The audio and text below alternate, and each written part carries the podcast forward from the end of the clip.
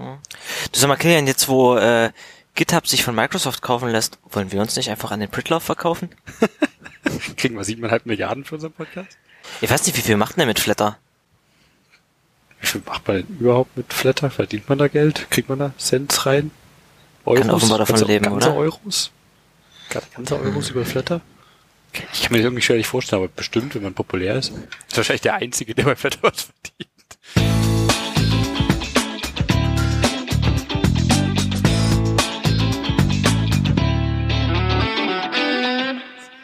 Schön, dich beim Kauen zu hören.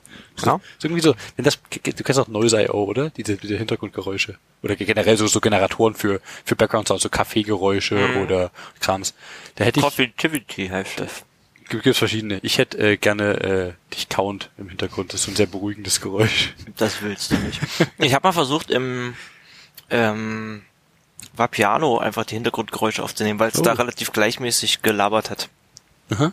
Aber das, äh, da bräuchte ich, glaube ich, besseres Audio-Equipment. Gut, okay.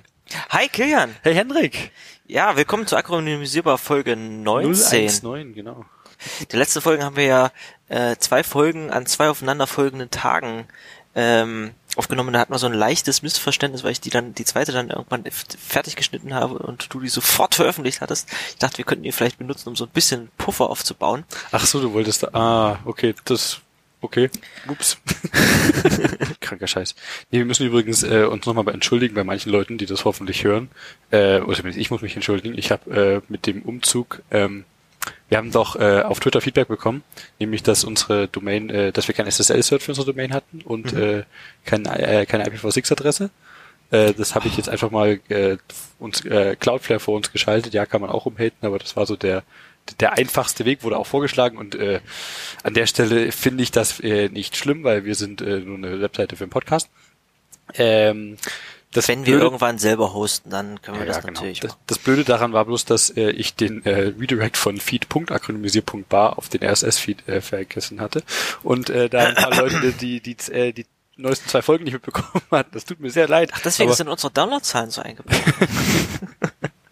die haben sich aber mittlerweile auch immer noch nicht erholt. Deswegen äh, frage ich mich, ob es überhaupt ja, jemand wenn du einmal deine Zuhörerschaft vergrault hast, Kilian. Ja, aber was haben wir? Keine Ahnung. Ist, mittlerweile läuft doch alles wieder, also seit zwei, drei Wochen oder so. Äh, tut mir leid, es war meine Schuld. Läuft Kann, kann, kann, kann passieren. Was ist denn sonst so passiert? Erzähl mal was Positives. kaum was, oder? Also war jetzt nichts los die letzten Tage. Gar nichts, So, ne? seit den letzten zwei Wochen. Äh, das, so das, das spektakulärste erstmal vorab, also das, das Größte, was generell die Welt betroffen hat. Äh, musstest du deine Wohnung aufgrund der Bombenwarnung verlassen? Also, ich möchte jetzt nicht zu sehr äh, preisgeben, wo exakt in Dresden ich wohne. Aber wenn sie sie 200 Meter weiter in eine andere beliebige Himmelsrichtung gefunden hätten, wäre ich evakuiert In eine worden. beliebige Richtung. Du wohnst Ich drunter. möchte keine Clues geben jetzt hier. Ähm, aber ja, ich, ich wäre prinzipiell betroffen gewesen. Aber es war nicht ganz witzig. Ich bin morgens aufgewacht und habe aus dem Fenster gesch Also nochmal, es war vor kurzem eine Bomben, also eine der größten Bomben. Äh. Funde und eine der größten Evakuierungsaktionen in Dresden seit I don't know, 1945. Und ich bin morgens aufgewacht und es haben sich bereits in meiner kleinen Nebenstraße die Autos gestaut. Und ich habe mein, mein Fahrrad aus dem Fahrradkeller geholt und bin gemütlich zur Arbeit gefahren. Es ist schön, mit dem Fahrrad durch die Stadt zu fahren. jeden muss Fall. Ich immer wieder Auf feststellen. jeden Fall. Und äh, wir haben natürlich auf Twitter dann gesagt, hier, ihr könnt bei mir pennen, wenn, wenn ihr evakuiert worden seid, aber Ach ja, stimmt, da ist wieder dieses ähm, hat sich bei mir keiner gemeldet. Das dementsprechend. Keine Ahnung, was machst denn du, wenn du, keine Ahnung, Haustiere hast oder so? Du musst ja relativ schnell evakuieren tatsächlich. Ich habe keine Ahnung, wie man Ja, Mensch, angeht. dann, also deine Katze kommt gleich mal zwei Tage ohne Katzenfutter raus, oder? Ja, aber was hast du, wenn du irgendwie, eine Katze oder ein Hund kannst du ja im Notfall auch mitnehmen und keine Ahnung, ist halt nicht, ja, für das auf jeden Fall dann? nicht angenehm, aber Okay. was machst du, wenn du, keine Ahnung, ein Terrarium hast, wo irgendwas, was sehr fragil ist und schnell stirbt, das, hä, Was, musst du einfach damit, was Fragiles, was schnell stirbt. ja, wenn es schnell stirbt, wenn es nicht gefüttert wird, muss man das einfach da lassen und quasi den Verlust in Kauf nehmen, das ist doch voll die Tierquälerei. Das ja, aber wie lange denkst denn du, dass du evakuiert bist? Ja, du denkst natürlich nicht, dass das zwei Tage ja, es kann dauert. natürlich Das sein, dass die irgendwie die Bombe hochgeht und dann irgendwie 35 Gebäude rundherum einsturzgefährdet Nee, sind. das ist ja generell nicht der Fall bei solchen Bomben. Die haben ja nicht so, so eine äh, destruktive Kraft. Das Problem ist ja eher, dass die ganzen Scheiben überall im Kreis kaputt gehen und Leute durch Glassplitter halt Schaden nehmen könnten. Ach, das ist das, Das, wovor sie sich... das Ding hätte nicht mal die Tankstelle, glaube ich, nebenan von dem Fund hätte, also die, vielleicht doch, Tankstelle noch mit, wenn die nicht diese Aber fette haben Maus sich schon nicht gerade hätten, mit Ruhm bekleckert bei der Entschärfung von dieser Geschichte. Ich kann mich erinnern, also die Geschichte war, die haben, äh, die hatten den Zünder der Bombe aus Versehen schon halb reingedrückt und dann hatten sie Dämmmaterial äh, rundherum aufgebaut aus Stroh und eine Technik, um diese Bombe zu entschärfen, ist den Zünder mit irgendeiner so raketenbetriebenen Schraubvorrichtung abzuschrauben. Was dann natürlich passiert ist, ist, dass durch diese raketenbetriebene, also äh, allein diese, diese Idee, Klingt cool. dass, dass durch diese raketengetriebene Schraubvorrichtung, die den Zünder abschrauben soll, das Dämmmaterial, nämlich das trockene Stroh, was er oben draufgelegt hat und dann Feuer gefangen hatte, ergo brannte es auf der Bombe. Und das war, ich, als ich das gehört habe, habe ich mir gedacht, oh Mann, aber das war mir gar nicht neu, weil das war irgendwie neulich in München oder Ja, aber ich meine, die- die werden ja schon mal passiert, sie dass sie irgendwie, aber- dass, dass sie die, die Bombe mit irgendwas einge, eingedämmt hatten, was dann einfach Feuer gefangen hat während der, Dadurch ist ja die Teildetonation dann äh, da gab es ja eine passiert. Teildetonation, ja. und hat noch gebrannt den ganzen nächsten Tag, weshalb die Evakuation dann zwei Tage gedauert hat. So, zumindest soweit ich das bekommen habe. Kennst du Leute, die betroffen waren? Äh, ja, äh, eine ganze Reihe. Ja? Die, die, Hast du die bei dir unterkommen lassen? Nee, da hat sich auch niemand gemeldet. So, ja, die meisten Leute kommen wahrscheinlich dann irgendwie klar. Aber es hat scheint auch ganz gut geklappt, äh, geklappt zu haben. Aber es war doch ein riesiger Umkreis von, also der hier in der, ein ziemlich großer Teil der Stadt, der Und betroffen an dem war. ersten Tag war gleichzeitig in Dresden noch irgendeine Marathonaktion. Da Ach war so. irgendwie so eine Rewe Team Challenge oder sowas. Ach, da stimmt, sind dann war ja Leute auch durch da. die Stadt gejoggt. Da war dann die andere Hälfte der Stadt abgesperrt. also wie gesagt, das, ich habe immer wieder gemerkt, es ist doch praktisch, mit dem Fahrrad zur Arbeit zu fahren. Und, und nicht unbedingt in dem Teil der Stadt zu wohnen, wo sowas passiert. Ja, na gut, du, du wohnst natürlich in einem ganz anderen Stadtteil als ich. Ja, aber ich meine, du warst ja auch nicht direkt betroffen. Aber nee, nee, nee. Also wie gesagt, es war, also es war knapp, aber ich war, es war kein Problem. Krass. Nee, ja, äh, als der, das stand diesem Pad seit, seit das, seitdem es passiert. Seitdem du das Pad angelegt hattest und ich das Pad angelegt hatte und wir nicht von, mit, darüber mit dem Ja, anderen in einem der zwei Pads stand's drin. Genau. Äh, ja, wenn wir chronologisch vorgehen, dann müssten wir eigentlich noch über die, die tolle GPG Vulnerability äh, sprechen, die wir noch nicht abgehakt hatten. Erzähl, ich habe es nicht gelesen. Ähm, das war ja das, äh, das Problem, das rumging, dass äh, E-Mail-Clients nicht ordentlich mit HTML-Mails E-Fail. umgehen. Ach so hieß das genau. E-Fail. Das war ja ein Fail für sich, oder? Ich meine, der, der, der, der Fail an der Sache ist eher so die Art und Weise, wie das reported würde, wurde und Genau, alle das so sagen, GPG Fail. ist broken. Es Das war hat eher- ehrlich gesagt nicht wirklich überhaupt was Es mit war ein der Fail, GPG an sich zu tun. oder? Ja, vor allem der größte Fail ist, dass meiner Meinung nach auch das, was Fefe geschrieben hat, nämlich, dass das Heise hier hart rumhatet, von wegen GPG ist tot und das Signal. Heise, Also ich meine, gerade ich- ich- Heise, ich- die kein, S äh, kein TLS hatten bis was, vor einer Woche? Moment, Moment, Moment. Das ist jetzt Whataboutism, ne? Ja, aber komm, ich, ich mag Heise nicht, ich habe generell Abneigung gegen Heise. Okay, lass uns nicht über Heise reden, sondern lass uns über GPG reden. Also was ist passiert?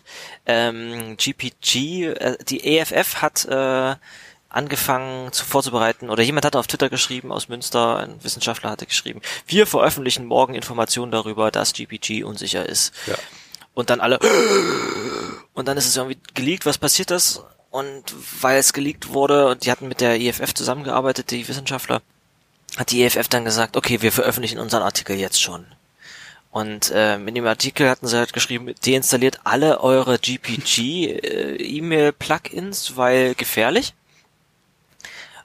Und die Reaktion von den, zum Beispiel den Entwicklern von den GPG-Tools oder von GPG selber, äh, war dann, oh mein Gott, habt ihr euch nicht so? Und es ist kein GPG-Problem, es ist ein Problem davon, wie die E-Mail-Clients es implementieren. Ja. Und das war an und für sich, und die, die Leute, die Wissenschaftler selber hatten dann äh, Tweets äh, von Leuten, die dar darüber geredet und spekuliert haben, einfach beantwortet mit, bitte schreibt nicht darüber, wir erzählen morgen alles. Das, ist, das klingt, oh Gott. Es war, es war alles ein bisschen dämlich. Und Im Endeffekt, was passiert, ähm, kryptografisch ist ähm, das Problem, dass E-Mail, du, also du kannst eine verschlüsselte E-Mail schicken.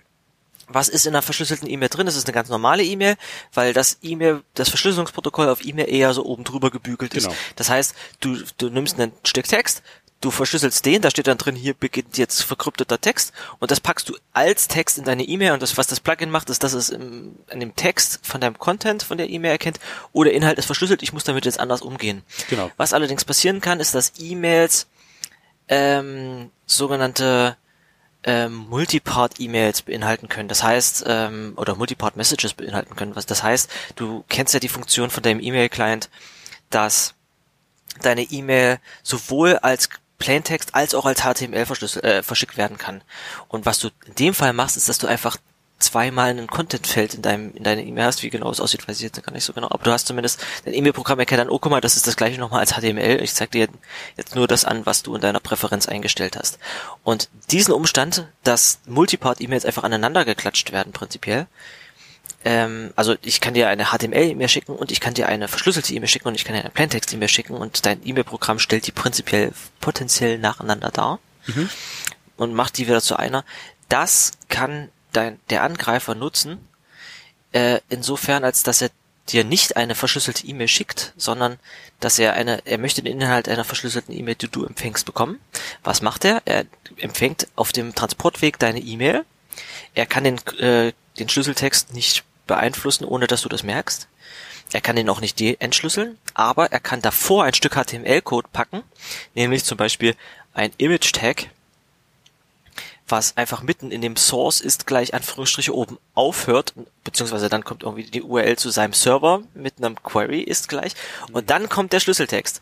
Und was viele E-Mail-Programme machen, ist, dass sie dann den HTML-Teil, den er injected hat, den der Angreifer injected hat, äh, rendern, dann den Kryptotext nehmen, den entschlüsseln, damit reinpasten und was dabei rauskommt, ist ein Stück Scheiße. HTML, wo dein entschlüsselter Klartext in dem in dem URL-Query von diesem Image-Tag auf, auftaucht, dann wird dann von deinem E-Mail-Programm dieses gesamte Ding als HTML gerendert, woraufhin halt seine URL mit deinem Schlüsseltext, äh, entschlüsselten äh, Klartext äh, als Query äh, gesendet wird und damit ist der Inhalt deiner verschlüsselten E-Mail entschlüsselt. Das damit, ist einer der Angriffe. Damit ist auf jeden Fall GPG kaputt.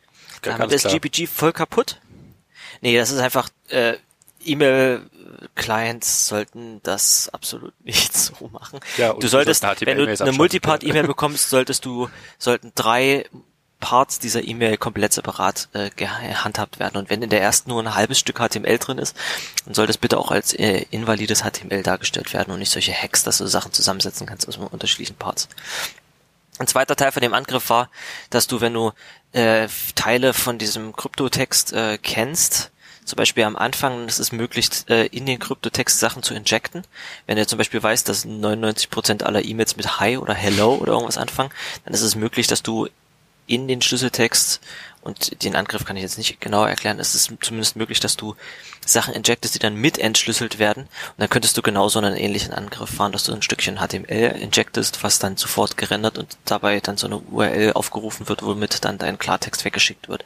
Allerdings ist es eine Funktion der GPG-Implementierung, dass die erkennen, dass dieser Schlüsseltext dann nicht mehr integer ist, weil eine Prüfsumme nicht mehr erfüllt ist. Gibt Und eigentlich melden die das an die E-Mail-Clients dann auch weiter, Allerdings äh, ignorieren ist es natürlich ähm, den E-Mail-Clients freigestellt, das völlig zu ignorieren, was viele auch machen.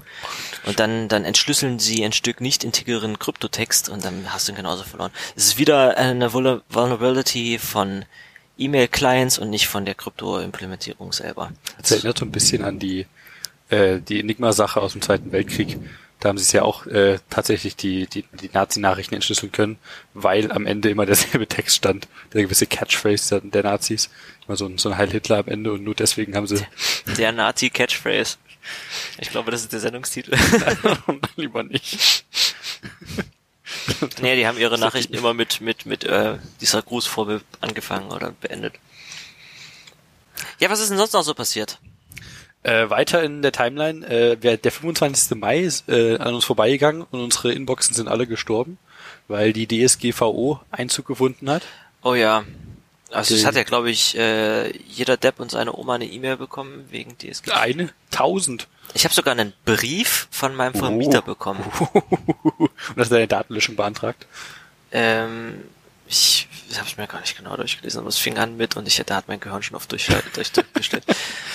Nee, auf Papier, hast du ein Capture ausgedruckt noch mit drauf gehabt? Was das haben ja auch Leute äh, auf Twitter gebraucht, da gibt's ja eine schöne Seite, gdprhallofshame.com und da hat jemand irgendwie so einen Brief mit einem Capture drauf und du, nee, nee, nee, nee das war irgendeine, oh, jetzt bringe ich Dinge durcheinander. Da, da sind zwar auch ausgedruckte GDPR-Bescheide drin gewesen, aber das mit dem Capture war, glaube ich, eine Frau, die ein Auto äh, kaufen wollte. Ja, das habe ich auch Und gesehen. äh, damit ein Capture auf dem Formular ausgedruckt mit drauf und sie muss, sollte das wohl laut Händler auch ausfüllen. Sollte da einen Haken setzen? Das, das Capture reinschreiben, was sie sehen kann auf dem Capture. OMFG. Ja, äh, klassischer Internetausdrucker. Sehr schön. Nee, am 25. Mai bin ich, saß ich im Flugzeug äh, nach Paris. Hm. Okay, hast du von der Airline was beko vorgehalten bekommen? Von der, nee. äh, es könnte sein, dass ich einen Brief von der, von der Lufthansa bekomme, das müsste ich mal prüfen. nee, wo ging's denn hin? Ähm, ich war auf dem Rustfest. Das Rustfest. In Paris war das sehr cool. Genau, also das Rustfest, falls es, ich habe bestimmt auch schon mal davon erzählt, ist, war jetzt, ich war jetzt das dritte Mal da. Oh, so das viele schon. Rustfest EU ist die europäische ja, Rust Community Veranstaltung. Die war das allererste Mal in Berlin. Dann war sie einmal in Kiew, da war ich nicht. Dann war sie in Zürich, da war ich dann neulich. Und äh, jetzt ähm, am 26., 25. Mai war sie in, in Paris und dann bin ich hingeflogen. Ich habe mich da mit Händen und Füßen äh, glücklicherweise über Wasser halten können. Ich kann ja überhaupt kein Französisch. Ach so, so sprachlich, ja, okay. Und äh, das war ziemlich cool. Wie lange war das ein verlängertes Wochenende, oder? Drei Tage? Vier Tage? Drei? Ähm, ich war da von, ich bin Freitagabend direkt nach der Arbeit äh, zum Flughafen gefahren. Okay, cool. Ähm, Samstag waren Vorträge, Aha. Sonntag waren Workshops. Ah, okay, cool. Dann war der offizielle Teil vorbei. Und dann ging aber der coole Teil los, weil dann war noch zwei Tage Impel Days. Das ist ja auch, oh, die schöne Community, wenn man es so nennt. Das gefällt mir. Und äh, die hatte ich, davon hatte ich äh, erst erfahren, als ich in Zürich war und abgereist bin und die anderen so erzählt haben, ja, wir sehen uns dann morgen bei den Impel Days. Und ich so, what? und das war im, im Prinzip, wir, sitzen da im Kreis oder wir sitzen alle zusammen in einem Raum und hacken und äh, die Leute, die am, an dem Rust-Projekt arbeiten, sind halt live da und können sagen, okay, wir organisieren das jetzt mal in Gruppen und ihr könnt euch gerne Tickets aussuchen und wir helfen euch dabei, die zu fixen. Oh, wie cool. Oder ihr arbeitet an dieser Initiative und ihr arbeitet an dieser Initiative und so weiter und so fort. Ja, diesmal bin ich halt mit dabei gewesen in, in äh, Paris und das war in den Büros und das waren die Büros von Mozilla in Paris. Das war das, sie da welche haben. das ist übelst fancy. Das ist die äh, offenbar angeblich die ehemalige österreichische Botschaft. Uh. Wir saßen da an so einem großen äh, äh, Prunksaal mit mit mit äh, Marmor und Stuck und bemalten Decken. Das heißt, der Raum hatte gewisse Nachteile. In so einem Raum kannst du sehr schlecht eine Klimaanlage nachrüsten. Selbst die Wi-Fi-Router standen auf so freistehenden Ständern. Aber das war eigentlich ziemlich cool. Da waren halt Leute da, die ich äh, schon bei den letzten Malen getroffen hatte. Leute, die ich, äh, wie gesagt, von, von GitHub kenne, mit denen ich schon über GitHub zusammengearbeitet habe. Äh, ein paar Jungs von Mulvat VPN, die auch ihr gesamtes Backend in, äh, in Rust schreiben momentan und der Client ist partiell in Rust geschrieben. Cool. Das ist cool. Genau, äh, halt Leute von Mozilla waren da und äh, ich habe an einem Workshop teilgenommen, der sich damit beschäftigt, wie man Lints für Rust mit Clippy schreibt. Hm. Und das ist eigentlich, das ist eigentlich ein ziemlich cooles Ding. Also was ist ein Lint? Das könnte ich mir mal ganz kurz erzählen. Also ein Lint ist einfach eine, eine Regel, die du, gegen die du deinen Source Code äh, checken kannst und die sagt dir dann, du darfst das und das so nicht das formatieren. Styles sind oder. Ja, da gehen diverse andere Sachen. Genau. Ähm, bei TypeScript gibt es sehr viele Lints, äh, oder es gibt auch hier bei JavaScript sehr viele ähm, bekannte Lint äh, Vorlösungen und du kannst dir dann definieren, welche von diesen Lints äh, sind. Finde ich in vielen Communities. Rubocop ist ja auch erstaunlich populär in der Ruby. Rubocop ist was für Ruby, genau. Für Rust ist das Clippy und da ist es normalerweise so, dass du dass die ein festes Set an Lints einfach eingebaut haben. Äh, Es findet krasse Sachen. Also es, ähm, zum Beispiel, wenn du Sachen als Referenz weitergibst, obwohl du sie bereits als Referenz bekommen hast. Oder wenn Stimmt. du Namen verwendest von Sachen, die äh, zweideutig sind oder sowas. Also gehe ich mal davon aus, dass Clippy irgendwie de- den Rust Compiler invoked und da die Daten rauszieht und auf dessen Basis da. Es injectet sich selbst als Compiler-Plugin Ah, okay. und wird da, das, die, der Compiler hat bereits äh, so ein Verständnis von Lint-Runs und Das ist quasi eine Art Build-Phase ist. äh, Ja, quasi, okay. genau. Und du injectest dich da selber und du implementierst dich selbst als Lint Run. Das ist ein Trade. Mhm. Und ähm, es gibt Late äh, äh, Early Lint Runs und Late Lint Runs. Und das ist quasi einfach ein, ein Visitor Pattern. Das heißt, du implementierst ähm, Check Function oder Check Expression oder Check so und sowas, irgendwelche von diesen Funktionen und sagst dann, okay, wenn, dann kriegst du halt ein Stück von dem Ast rein und checkst da Regeln drauf und ähm, wenn du, kannst dann sagen, ich, ich beschwere mich jetzt über diese oder jene ähm, Eigenschaft von dem Code. Wir haben dann als kleine Übung implementiert, ähm, wir verbieten Transmuting, weil das unsafe ist. Das macht Transmuting? Das ist einfach, das ist eine Funktion aus der Standard Library von Rust. Es gibt std mem transmute. Okay. Und das ist unsafer Code. Du kriegst dann einfach ein Stück Code rein und sagst, äh, wenn das hier wieder rauskommt, dann hat es die Form von was anderem. Achso, das ist unsafe Bitcast auf Das ist quasi, aber ja, ja, es ist okay, genau, verstehe, es ist verstehe quasi, es ist quasi Casting auf eine Art und Weise, aber es ist, ja, genau, es ist Bit, Bit, Bitcasting so eine Art. Du kannst jetzt sagen, ich krieg jetzt hier einen String rein und ich möchte das als Array von so und sowas rausgeben Okay. oder so.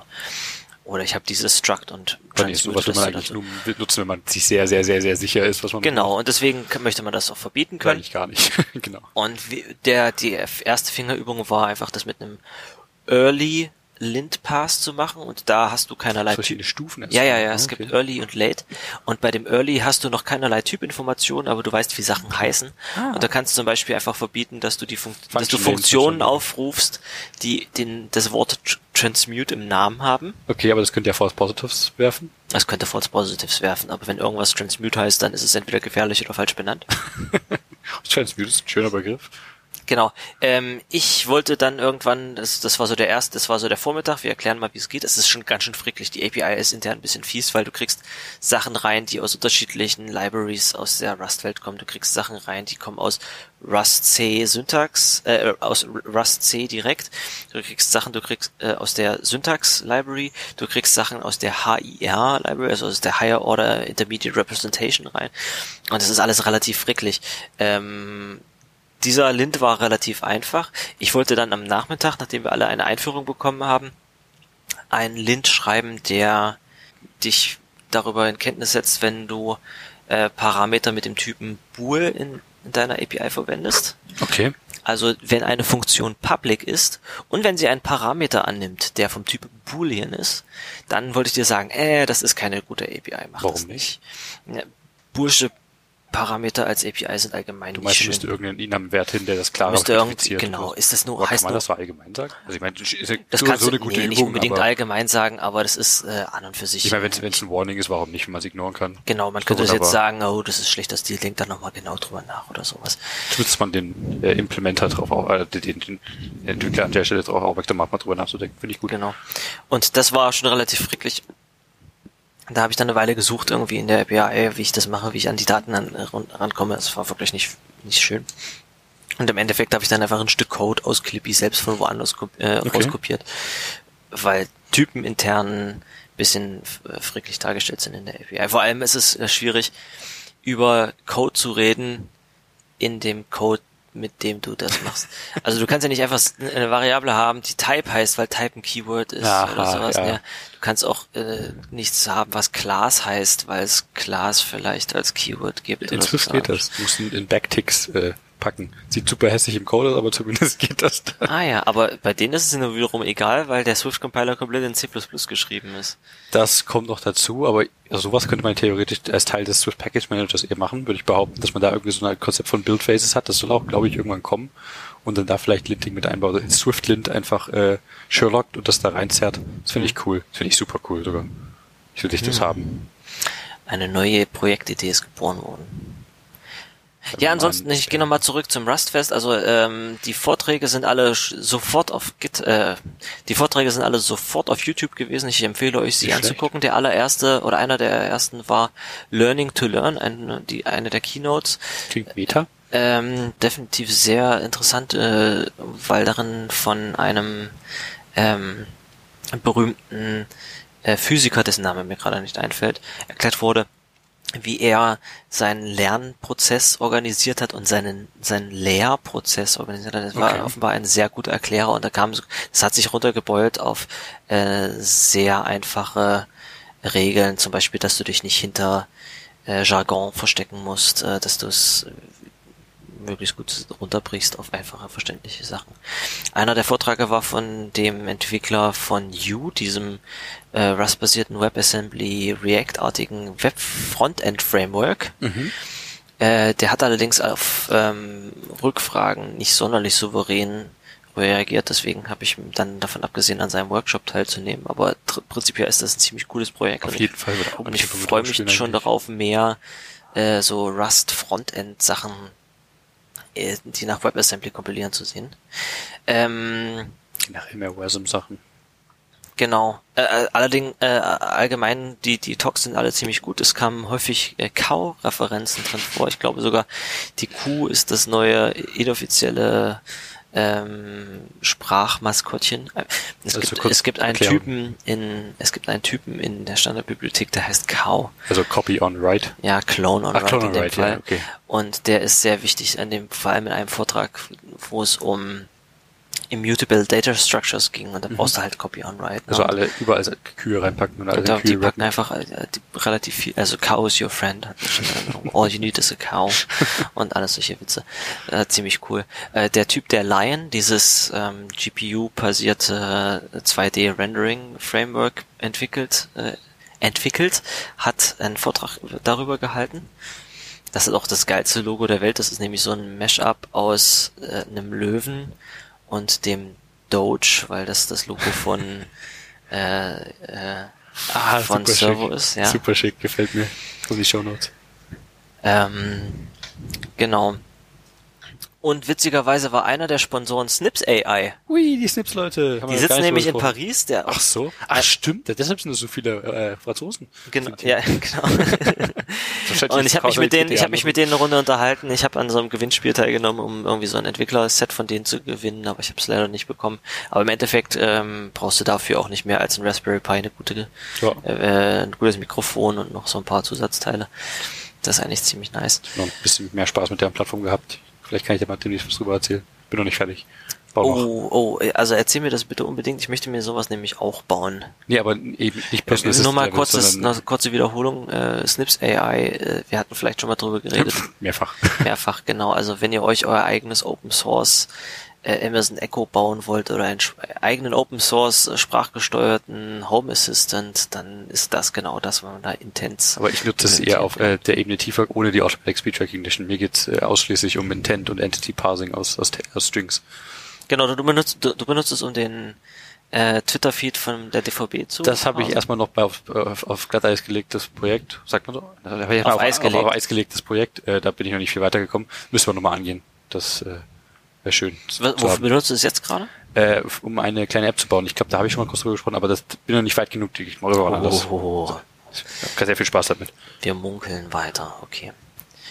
Ja, also das war zumindest ziemlich cool. Bei den Impel Days habe ich dann äh, versucht, ähm, bei der Initiative Command Line Interfaces mitzumachen, habe Okay. mir ein paar Tickets fürs für Clap rausgesucht, habe festgestellt, dass einige von den Tickets einfach an dem YARM, äh, an dem YAML Parser äh, gescheitert sind, weil die die ermöglichen, dass du mit einer YAML-Datei zur Compile-Zeit einliest und damit dein Kommandozeilen-Interface beschreibst. Aha. Das knallt an einigen Stellen. Ah, okay.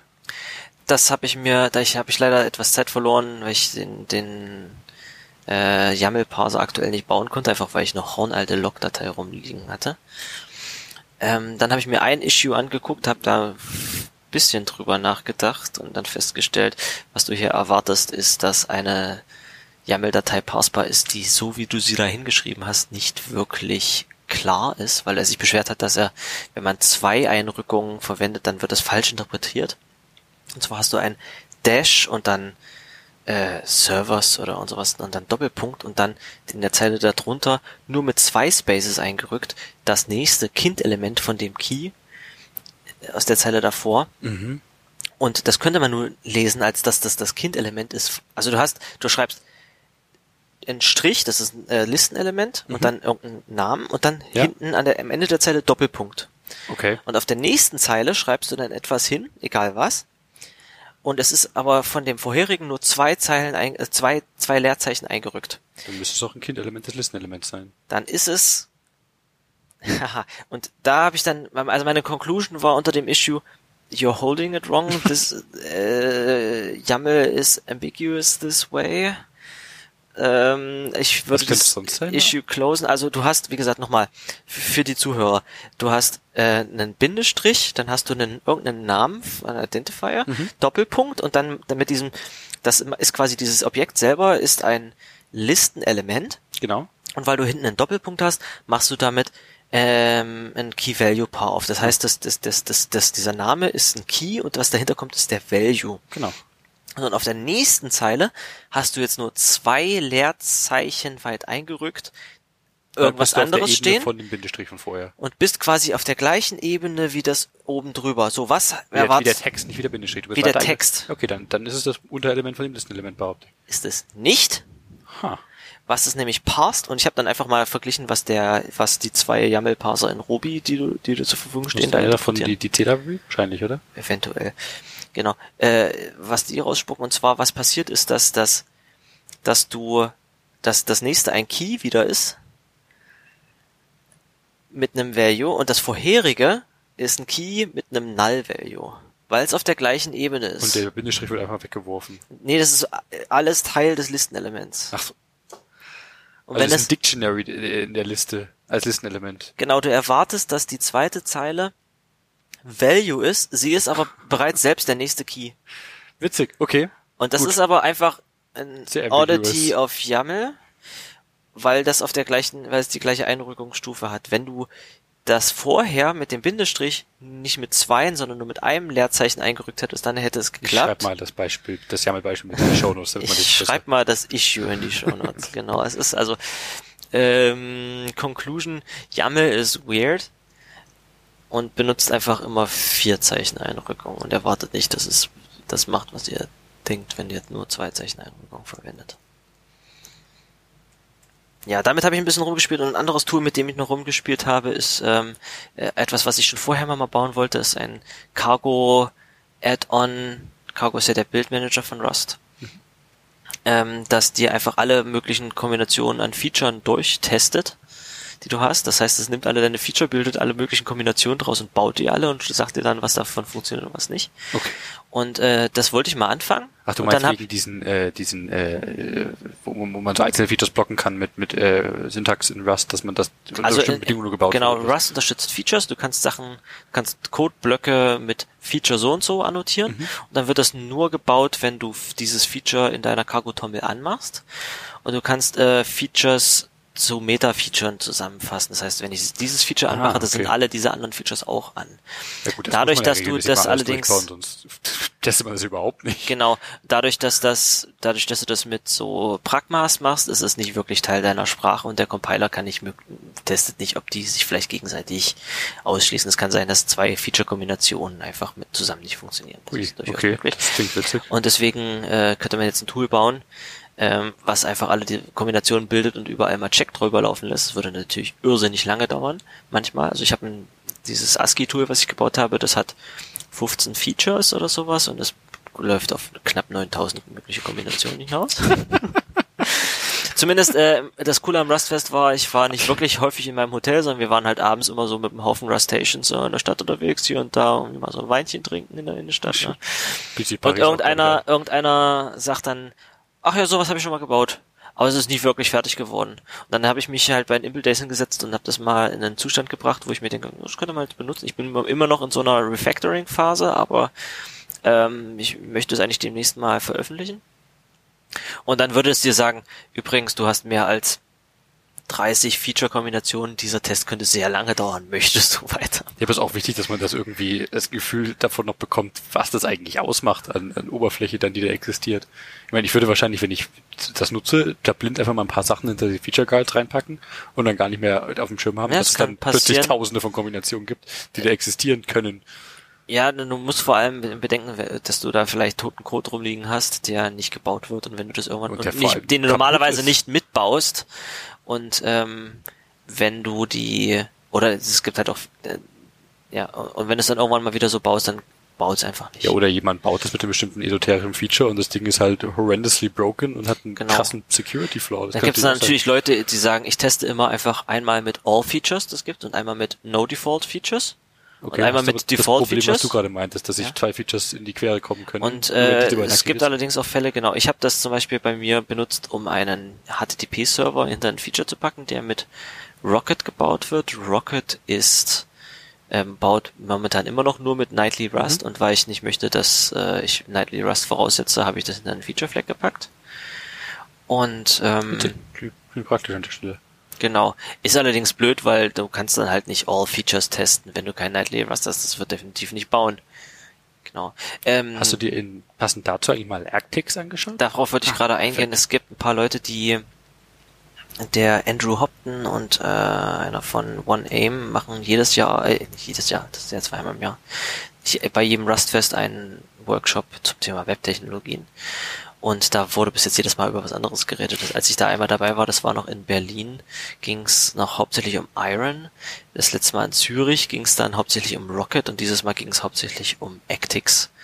Das war eine sehr schöne API, muss ich sagen. Actix, die Actix API ist fast sehr identisch zu der von Rocket. Die haben sich da sehr von inspirieren lassen. Es gehen halt diese schönen ähm, diese schönen Pragmas, die dir deine Route direkt an die Funktion ranschreiben, gehen halt leider nicht, weil die die benutzen Unstable Features. Das sind, aber ähm, es ist wesentlich schneller als Rocket, weil es halt asynchron funktioniert, äh, während Rocket irgendwie einfach im Hintergrund äh, N-Worker aufmacht. Ach so, das wusste ich gar nicht. Okay. ähm, ich würde immer noch Rocket von der API her sehr, sehr, sehr präferieren, weil es echt eine wirklich schöne API ist, aber Actix basiert halt auf so einem also. Actor basierten Modell und das ist schon ziemlich krass. Also die, wenn man sich mit denen mal auseinandersetzt, die posten natürlich dann auch Links zu ähm, Webserver-Benchmarks und die sind schon ziemlich, ziemlich schnell. Die benutzen wirklich alles, was man in, in Rust gerade für Webserver Schnelles und Schönes verwenden kann. Nice. Und schießen damit eine ganze Menge vertrau äh, weit verbreitete Webserver-Technologien aus, aus dem Wasser. Muss ich mal ausprobieren. Genau, wenn man wieder eine schnelle, massiv skalierende, parallelisierende, asynchrone Webserver-Geschichte bauen Klar, möchtest. jedes Wochenende. Dann kann es allerdings sein, dass dir was anderes auf die Füße fällt. Also ich hatte neulich sowas mit einem Kollegen auf Arbeit gebaut. Das war ein kleiner Websurf Webdienst, der für einen Test von uns einfach Logs entgegennehmen sollte. Das heißt, okay. unser Client wurde ziemlich häufig ähm, wurde ziemlich häufig gestartet und sollte 24 Stunden leben. Und jeder Client, ähm, die Logs von jedem Client sollten weggeschickt werden. Und dazu haben wir, weil es eine JavaScript-Anwendung im Browser ist, haben wir eine kleine Client-Server-Log-Forwarding-Geschichte gebaut. Das heißt, jeder Client macht einen Websocket zu diesem Log-Server auf und jedes Mal, wenn du eine Logline schreibst, wird die als JSON-Message dahin geschickt. Sowas, okay. ja. Ähm, prinzipiell relativ trivial und wenn du, wenn wir einen Load-Test machen, das sind so 1000 Teilnehmer oder sowas, das ist äh, noch von Node stemmbar durchaus. Es ist jetzt nicht mega performant, aber die Loadlines kommen jetzt auch nicht so, es, ist, es rauscht jetzt nicht wie blöde, das ist, okay. es geht noch. Äh, ich habe auch kurz darüber nachgedacht, ob das nicht der Zeitpunkt wäre, um Rust in der Firma zu verwenden. aber ich könnte, glaube ich, diesen, diesen Service, der dahinter ist, äh, relativ schnell mit sowas wie Actix mal an einem Nachmittag neu bauen und dann sagen, hier, guck mal, wenn es nicht mehr skaliert, ich habe das mal in Rust nochmal gebaut.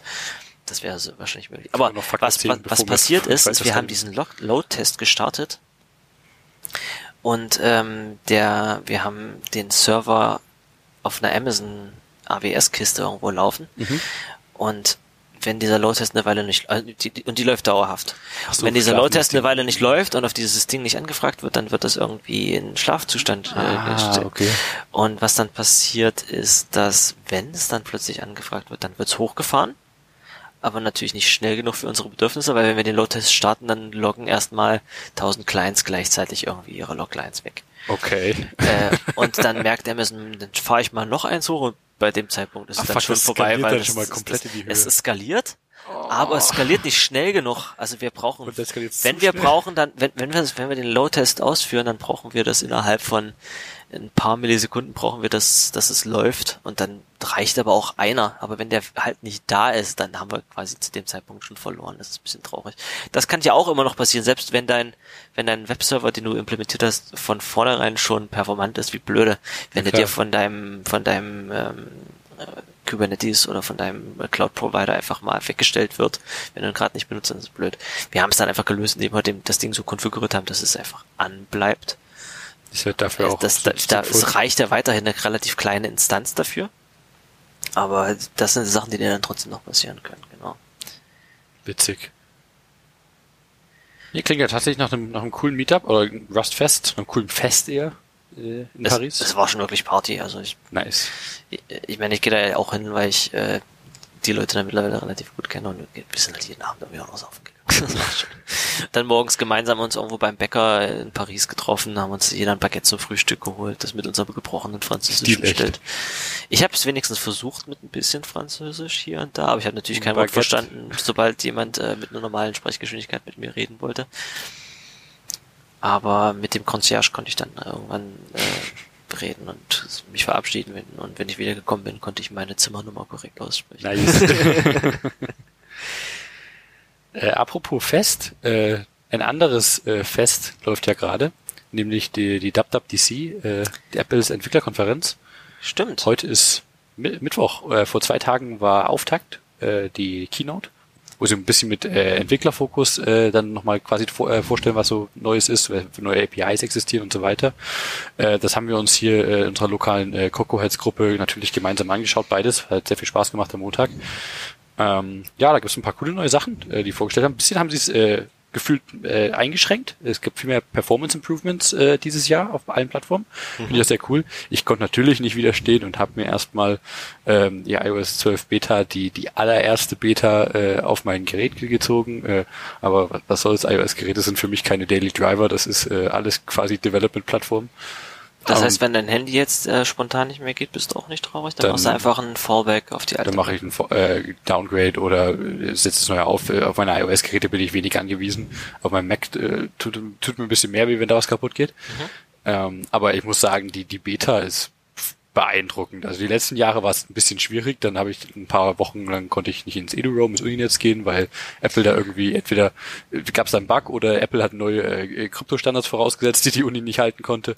Super, dann ging das nicht. Oder es war super unstable. Das passiert auch. Ich meine, es ist die erste Beta, das ist völlig okay, wenn es unstable ist, aber aktuell, das ist unglaublich. Das Ding ist bedeutend schneller als vorher. Die Akkulaufzeit ist ein bisschen mieser, gut, das auch zu erwarten, aber das läuft bedeutend schneller mein ganzes Handy. Ich bin beeindruckt. Kann es nicht sein, dass sie einfach die Animation ein bisschen flotter gemacht haben? Äh, das vermuten wir auch, dass es zum Teil daran liegt. Man merkt, also sie haben natürlich äh, stark darüber gesprochen, was sie alles äh, Performance äh, verbessert haben und wie viel schneller das wirklich läuft und vor allem unter Last, dass die Geräte wirklich teilweise zweifach äh, doppelt so schnell laufen ist echt cool. Man sieht es aber auch an einer Stelle, sie haben auch stark darüber geworben, dass das Share Sheet, also wenn du zum Beispiel irgendwelche Inhalte teilst, da geht so ein System UI Component auf, wo du Dinge mit einer bestimmten App oder bestimmte Aktion, äh, teilen kannst oder eine bestimmte Aktion ausführen kannst. Mhm. Da merkt man auch, wie das schneller wird, nämlich geht das Share Sheet auf und dann laden erst die, die Apps, die Icons drin ähm, ist aber völlig okay, weil somit fühlt sich das schneller an und es ist the äh, theoretisch schneller zu nutzen, als wenn das ganze Ding erst blockt, bis es fertig geladen ist und sich dann die Animation aber reinspielt. Das klingt echt, als ob es einfach an dem Animationsframework Zum Teil sicherlich, aber wie gesagt, es macht trotzdem so oder so den Unterschied, weil es fühlt sich schneller an und es ist tatsächlich auch schneller. Das ist, da fällt mir eine Anekdote aus meiner aus meinem KDE Desktop äh, Konfigurationsleben ein. Und, und zwar ist die Standardkonfiguration von Animationen auf KDE einfach Tick zu langsam und alle denken sich, KDE ist so ein Monster und es ist so langsam. Und dann gehst du einfach mal in die Desktop-Animationseinstellung und drehst die irgendwie von 50 auf 70 Prozent und dann zack.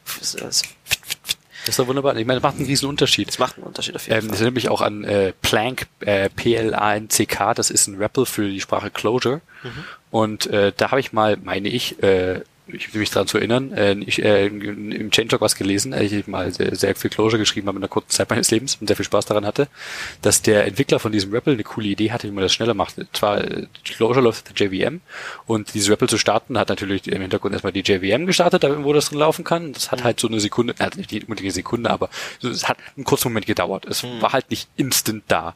Und äh, er kam auf die coole Idee. Er hat einfach die CLI äh, ersetzt durch ein Shell-Skript, was äh, das eigentliche Tool gestartet hat. Und dieses Shell-Skript hat halt quasi die UI des CLI, also quasi ein, äh, so ein äh, Chevron, äh, eine, eine Spitze größer, größer als angezeigt. Diese blinkende Cursor. Genau, und das, das, das hat angezeigt und im Hintergrund die JVM geladen und hat halt bereits schon Input angenommen. Das heißt, du hast das Ding gestartet, konntest lostippen und bis zu dem Zeitpunkt, wo du Enter gedrückt hast, war das Ding eh schon längst da. Aber das fühlte sich halt so ja. an, als ob es instant da war und es hat so einen Unterschied für die Usability gemacht. Großartig fand ich das. Echt klasse. Nee, jedes Mal, wenn du als Nutzer merkst, oh, ich muss hier gerade warten, ärgerst du dich ein bisschen. Ja, aber er hat halt auch nur gefaked und es ging halt. Das reicht ja völlig aus in dem Moment, weil du hast, du kannst, du bist entblockiert, deblockiert. Auf jeden Fall. Du kannst losarbeiten und äh, Das fühlt sich so unglaublich snappy an. Aber ich will auch Apple nicht unterstellen, dass das alles gefaked ist. Das glaube ich kaum, aber an, an der einen Stelle zumindest zur Hälfte. Und ich finde es auch gut, dass das da gefaked ist. Gefällt mir. Ansonsten, was hat sich bei, bei iOS geändert? Äh, wir haben jetzt äh, coole, äh, eine coole Shortcuts-App äh, für die Hörer von uns, die, die äh, so eine Workflow-App kennen, die es für iOS mal gab. Die hat Apple aufgekauft vor zwei Jahren. Das war so eine Art Automa äh, Automation-App, wo äh, diverse äh, Features oder Applikationen angesprochen werden konnten ähm, und dann halt bestimmte Aktionen automatisiert werden konnten. Zum Beispiel konnte ich dann äh, die über die App eine Aktion, eine Aktion starten, wo ich nochmal gefragt wurde in einem Pop-up, was, was ich gerade getrunken habe und dann hat mir das die, dementsprechend äh, so eine bestimmte Menge an Koffein in die Health-App eingetragen, zum Beispiel, oder eine, eine bestimmte andere App gestartet mit einem bestimmten Pre-Filled-Text in, in eine Mail oder in eine Notiz oder keine Ahnung. Da konnte man solche Aktionen aneinander ketten. Also Automation. Man konnte damit was machen. Und das hat Apple jetzt ins System eingebaut. Ähm, und das kommt demnächst äh, noch auf die Plattform mit drauf. Das wird als extra App gelauncht, aber ist ins System integriert. Klingt super cool, super mächtig. Mhm. Äh, und da kann jetzt quasi jede App äh, Aktionen publishen, die dann davon angesprochen werden können. Das klingt super cool. So kann ich zum Beispiel dann sagen, äh, kann ich auch bei Siri starten, äh, dass ich jetzt auf mich auf dem Weg nach Hause machen und dann äh, startet ein Workflow, der äh, meinem Partner sagt, in den, in den Nachricht schickt von wegen, ich bin auf dem Weg. Ähm, keine Ahnung, äh, wenn der jemand zu Hause ist, ist schon komisch. Oder äh, zu Hause schon mal die Lüfter startet und über HomeKit. Und das klingt aber schon so ein bisschen nach den Intents, die es schon auf Android gibt, oder? Da kenne ich mich jetzt persönlich nicht mit aus. Da weiß ich nicht, wie das, wie das läuft. Oder was genau das ist. Aber auf, ich finde auf jeden Fall eine coole Sache und äh, bin sehr gespannt. Äh, ich meine, viele Leute werden sich draufstürzen. Ich jede App hat sicherlich viele Extension Points, die man da publishen kann. Das, das klingt so wie, wir benutzen unsere iPhones zu viel oder wir benutzen unsere Smartphones zu viel und wir müssen zu viel damit interagieren, also automatisieren wir das jetzt auch schon weg. Ich meine, wenn man da viele die Dinge hat, die man ständig dieselbe Aktion wiederholt, warum nicht? Klar, auto, lass uns das wegautomatisieren. In dieselben Richtung haben sie auch äh, ein Feature äh, eingeführt, was, was Google jetzt auch vor kurzem eingeführt hatte für Android, mhm. äh, nämlich, dass man äh, äh, sieht, welche Apps man wie oft benutzt oder welche App-Gruppen man wie oft benutzt und da auch Limits für sich selber setzen kann. Ich habe mir gleich mal in der Beta eine, ein Stundenlimit, äh, ein einstündiges Limit für äh, Social Media, die Kategorie gesetzt. Und jetzt kriege ich da äh, irgendwann eine Push-Notification äh, eine Notification rein von wegen, äh, hier, du hast äh, hab Twitter offen, du hast jetzt noch fünf Minuten übrig. Und wenn diese fünf Minuten auch abgelaufen sind, dann ist Twitter erstmal blockiert. Natürlich kann ich auch gehen. Äh, ich behauptet, dass ich erwachsen bin und diese, äh, diesen Button drücken darf, wegen dass ich so gehen mag. Aber ich finde es ganz cool, dass man sich da generell dran hält und das äh, Gerät auch mit trackt, welche Apps ich wie oft benutze, wie oft ich mein Handy generell anmache, welche Apps mir die meisten Notifications schicken. Da haben sie auch viel dran rumgeändert, dass ich Notifications äh, optimieren kann, die Apps einfach blocke, dass mein Handy gar nicht erst vibriert bei bestimmten Apps und da viel, viel mehr für mich gestalten kann. Das finde ich echt cool. Da haben sie viel, viel noch rausgeholt, aber es hat sich halt vor allem auf, äh, also die, die neuen Features vor allem auf diese Shortcut-Sache, also die Workflow-Sachen beschränkt und ein paar kleinere Sachen hier und da finde ich sehr cool. Auf macOS hat sich noch ein bisschen mehr getan. Äh, du hast es vorhin schon äh, ein bisschen äh, Spaß gehabt, dass der Dark Mode ja so was ist, was andere Plattformen schon längst haben, aber trotzdem, jetzt haben wir den auch, finde ich cool. Nee, also ich, äh, die, sie haben es äh, angekündigt und haben gesagt, äh, man kann jetzt das Theme von Desktop-Anwendungen auf Mac ändern. Das ist natürlich durchaus schick. Es ist halt nur so ein, ja, schön. Ich dachte, ihr hättet das vielleicht schon gekonnt. Konnte man das nicht schon und sowas? Nee, nee, also es gab zumindest kein System-wide Dark Mode. Du konntest natürlich hier äh, so das Theme, wie du möchtest, äh, als deine App.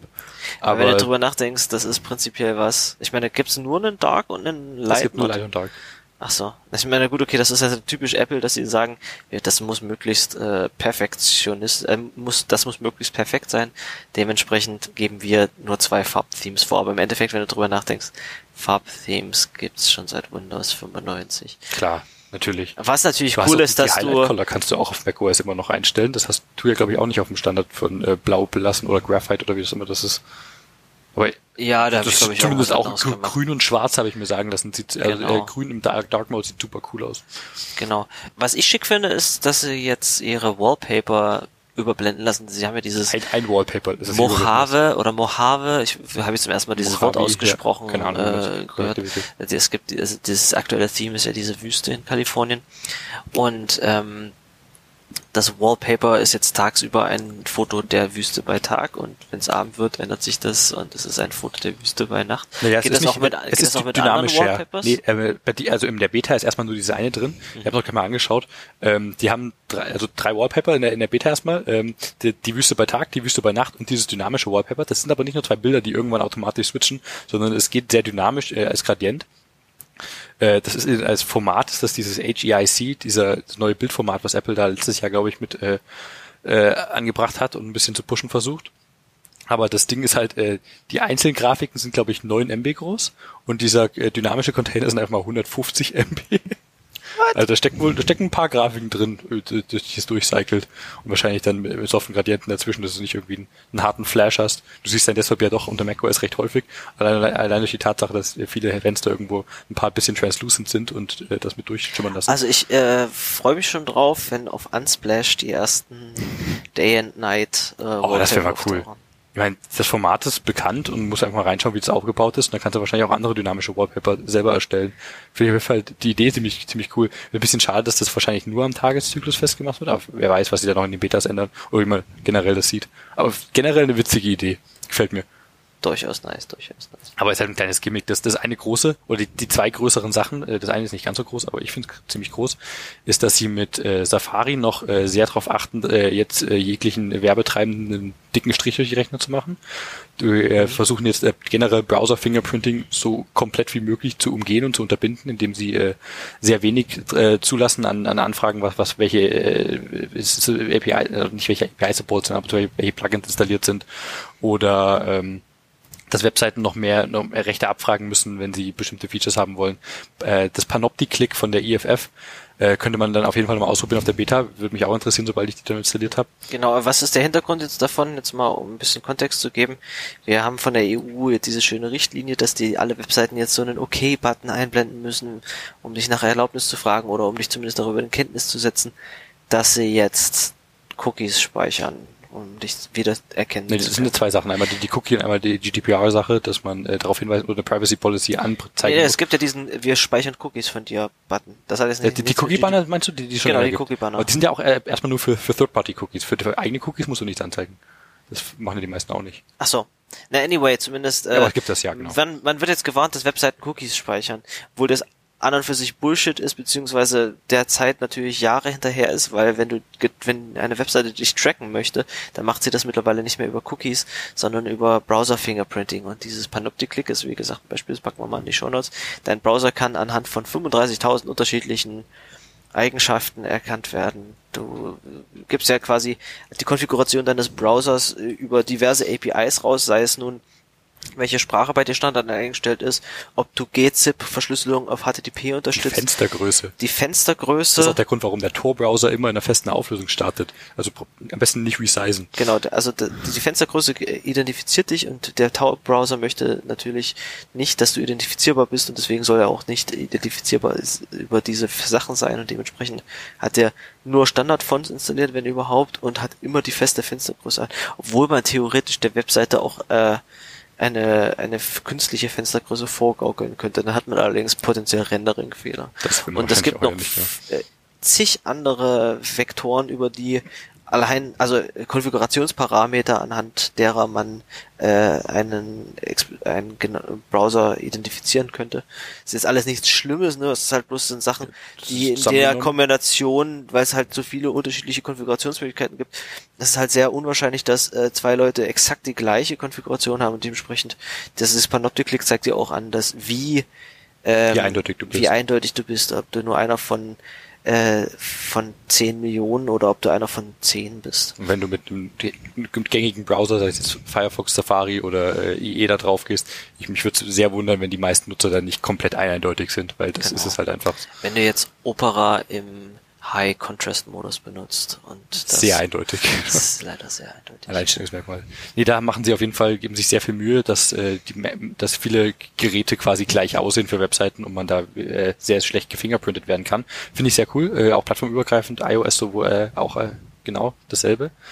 Ähm, aber das coolste Feature fast, äh, das haben sie jetzt nur ein bisschen ge gepreviewt, das kommt erst nächstes Jahr. Und zwar war das auch das, was am meisten durch die, durch die Rumor Mill ging.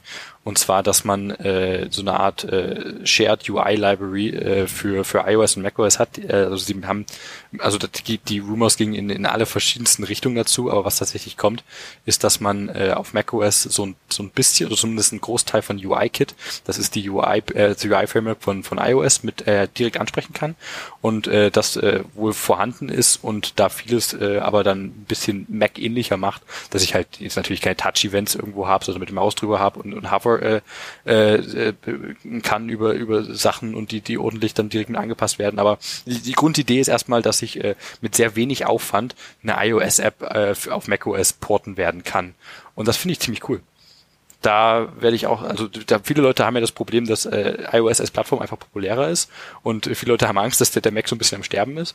Aber man native Apps auf sehr viel einfacher als auf, äh, auf den Mac publishen, finde ich sehr, sehr ansprechend. Und da würde ich auch sehr, mich sehr gern mal äh, noch mehr dran äh, austoben. Leider kommt das aber erst 2019 und ist jetzt erstmal eine, eine Ankündigung, was aber super clever ist, finde ich. Wenn die das nämlich jetzt ankündigen, Apple veröffentlicht keine, keine großen Sachen außerhalb von der Keynote oder von solchen Events. Aber wenn sie es jetzt ankündigen, dann können sie auch problemlos äh, auf Leute zugehen und äh, da mehr, mehr Fragen äh, stellen, beziehungsweise eine, eine, Preview schon mal irgendwann mal äh, mhm. raushauen oder so. Aber sie haben es ja jetzt, jetzt ist es ja quasi schon Common Knowledge und jetzt können sie auch da Teile von veröffentlichen, ohne dass das ja die, die Schedule kaputt machen würde. Ich frage mich, ob das nicht sogar mit der internen ähm, Release Policy von Apple ein bisschen zusammenspielt, dass sie mit, überhaupt nicht über solche Sachen mit anderen Leuten kommunizieren dürfen, wenn Eben. es nicht irgendwie an, Machen sie halt einfach nicht. Das, das, deswegen finde ich das clever, dass sie es jetzt announced haben. Es ist da und jetzt können sie damit sehr offen mit umgehen. Das ist natürlich praktisch für alle Leute, die bereits eine iOS-Anwendung haben, die dann einfach auf den Mac portieren können. Dann könnte man sich zum Beispiel für Mac komplett die Electron-basierte Signal-App sparen. Oh, oh stimmt. Oh, da habe ich noch gar nicht dran gedacht. Oh, wäre das toll.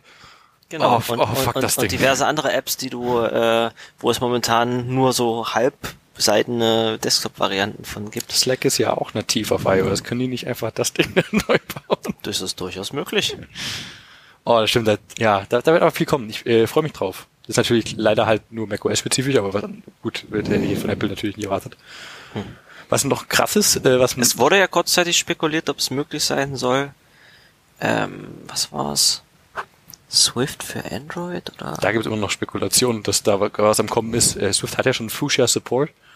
Äh, das ist ja Googles mhm. äh, OS für, keine Ahnung, was das nächste für ist. Übermorgen. Mhm. Für, für übermorgen, genau. Mhm. Ähm, da, da baut es auf jeden Fall schon drauf, was ich sehr interessant finde. Mal, mal schauen, was da in, in Zukunft noch passiert.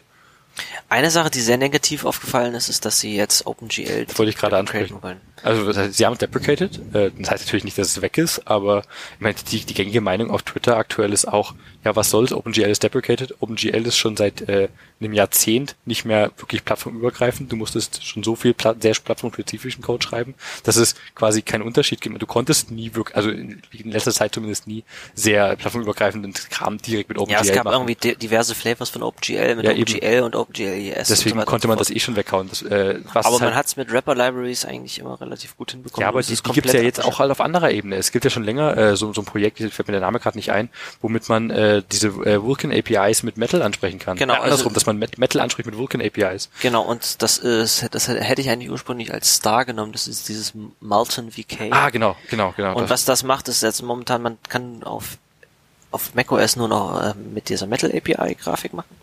Und äh, der Nachfolger von OpenGL, und nicht wirklich Nachfolger, aber ja, eigentlich schon Nachfolger von OpenGL, von der Kronos Gruppe, ist dieses Vulkan. Mhm. Und was die anbieten, ist quasi einfach ein Wrapper äh, für Metal, der die Vulkan API exposed. Also du sprichst, du sprichst mit Metal, aber du benutzt die API von Vulkan. Genau. Dementsprechend wäre das eigentlich ein schöner, schöner Hack, um äh, einfach Sachen, die auf, für Vulkan gebaut sind, was ja auf Linux, Windows, Android und anderen Plattformen, die bislang OpenGL unterstützen, auch funktioniert, um damit dann auch den Mac und iOS targeten zu können. Weil manche andere äh, Frameworks, die sehr populär sind, Unity zum Beispiel, gehen ja auch in die Richtung. Unity auf macOS äh, nutzt Metal und Unity auf äh, anderen Plattformen nutzt, glaube ich, sogar Vulkan, wenn mich nicht alles täuscht. Mhm. Ähm, und da hat man ja quasi auch äh, äh, das, das schon wegabstrahiert und arbeitet auf einer etwas höheren Ebene. Ja, sobald du auf einer höheren Ebene arbeitest, ist es dir vollkommen egal. und die Performance von den äh, von Vulkan auf anderen Plattformen und Metal auf macOS ist halt fantastisch. Wenn allerdings jetzt der, der Entwickler von einem populären Cross-Plattform Browser bist, dann tankiert dich das schon, dass du irgendwann vielleicht kein OpenGL mehr zur Verfügung hast. Firefox nutzt da ziemlich viel, oder? Ja, zum Beispiel, ja. Ah, okay. Na gut, wie gesagt, ist ja erstmal deprecated, ist noch nicht tot. Äh, ich vermute auch nicht, dass es mit dem nächsten macOS Release nächstes Jahr schon weg sein wird. Das kann ich mir einfach nicht vorstellen. Gerade weil sehr viel Software das nutzt aktuell. Mhm. Ähm, was sie gemacht haben, ist jetzt, dass sie äh, 32-Bit-Apps äh, das jetzt zuletzt unterstützen. Die wurden letztes Jahr deprecated. Äh, macOS Mojave wird jetzt die, oder Mojave, ich weiß nicht. Mojave. Mojave. Mojave. Mojave. Ähm, angeblich lispeln die Spanier, wenn sie Spanisch sprechen. Mojave. Und die anderen Spanisch sprechenden lispeln nicht. Ich glaube, dieses Mojave, was wir denken würden, wäre Spanisch. Das Spanisch, das könnte jetzt auch, also I'm speaking out of my ass right now. macOS 10.14. Und Äh, in den USA sprechen sie es Mojave aus. Mojave, okay. Die sagen 1014. macOS 1014 äh, wird keine, äh, ist die letzte, das letzte macOS Release, das äh, 32-Bit-Apps supportet. Finde ich krass. Du cool. bist endlich mal da angekommen. Oh, äh, ich sehe, das hat auch Konsequenzen für, ja, das hat Konsequenzen für jeden, der Software entwickelt und diese auf Mac äh, ausliefern möchte. Aber das wurde ja letztes Jahr schon angekündigt. Aber ich glaube auch, vielleicht würde dann ja, OpenGL übernächstes Jahr schon rausfliegen. Das kann natürlich sein. Äh, würde mich, finde ich, finde ich spannend. Krass, auf jeden Fall. Genau, aber ansonsten gibt's die Woche noch äh, ziemlich viele coole Talks, wenn wir ein paar Sachen anschauen. Ähm, was, was da so cool ist mit äh, genauer an, äh, also ich meine, die, die, die, die Releases sind raus, aber die Talks sind immer bei, bei Apple immer sehr cool, weil die sehr, sehr technisch sind, mhm. aber sehr cool als, als Anleitung auch fungieren. Die kann man äh, fungieren, die kann man die nächsten Jahre immer noch anschauen. Und wenn man eine bestimmte API gerade versucht, irgendwas zu nutzen, irgendwas zu implementieren, sei es jetzt der coole neue äh, mit äh, AR-Kit angekündigte Kram oder die, der ganz coole äh, neue Machine Learning-Teil, wo man auch da auf sehr, sehr einfache Art und Weise äh, Modelle antrainieren kann in dem Playground äh, ist es ML-Kit oder ML-Kit, oder Create ML heißt es, was ich gerade im Kopf hatte. Mhm. Ähm, super cool, mit, mit zwei Zeilen Code und einem Playground trainierst du dir einfach ein Model an und das Ganze nutzt Transfer Learning und baut auf, zum Beispiel auf Inception V2 auf und am Ende hast du eine, eine, eine 50 Kilobyte äh, Model, was da, was du in deine App reinschmeißen kannst, was dir, keine Ahnung, Bilder erkennen kann. Das ist unglaublich krass wie, wie einfach das ist, da ist was zu machen. Ich habe mich erst vor, vor wenigen Tagen mal durch eine, mal wieder durch eine, durch eine TensorFlow äh, Demo durchgeklickt oder durch eine TensorFlow äh, Beginner Doku mhm. und habe da versucht, was, was gleich auf die Beine zu stellen. Hat auch ganz gut geklappt, aber es gab halt zigtausend Ecken, wo ich mir nicht einfach nicht sicher, da, da habe ich einfach Parameter übernommen aus der Doku, weil das halt so drin stand.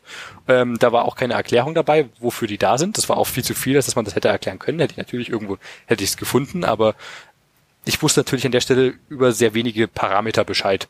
Und nat natürlich kannst du jetzt den Weg nehmen. natürlich kannst du jetzt den Weg gehen und äh, da möglichst viel verstecken vom Nutzer äh, oder halt äh, gute Standards wählen. Ähm, aber das macht halt sehr viel einfacher für Leute, die halt gerade damit anfangen. Und äh, was die halt ge ge äh, gezeigt haben, es war, glaube ich, in der in der Platform State of the Union und nicht mehr in der Keynote, bin mir aber gar nicht mehr hundertprozentig sicher, war, dass du halt äh, ein Playground, also das sind diese das sind immer so interaktive Rappels, äh, die in Xcode eingebaut sind, die jetzt auch viel, viel besser laufen mit Xcode 10 schon, ähm, nutzen kannst. Du, importierst das Framework, sagst äh, hier Input und dann rendert in der Seitenleiste, wo äh, auch äh, Dinge angezeigt werden können, dir schon mal eine Demo und äh, lässt dich da quasi einfach einen Ordner drauf draggen, wo äh, Subdirectories mit bestimmten äh, Namen und da liegen die Bilder drin, also das, wenn man auch einen TensorFlow füttern würde, ziehst du da rein, zwei Sekunden später ist es durch und du hast trainiert. durchtrainiert. Äh, vielleicht nicht zwei Sekunden, aber je nachdem, je nach Hardware und je nach Menge an Daten natürlich. Du hast gut ähm, trainiert, ich habe Polizei.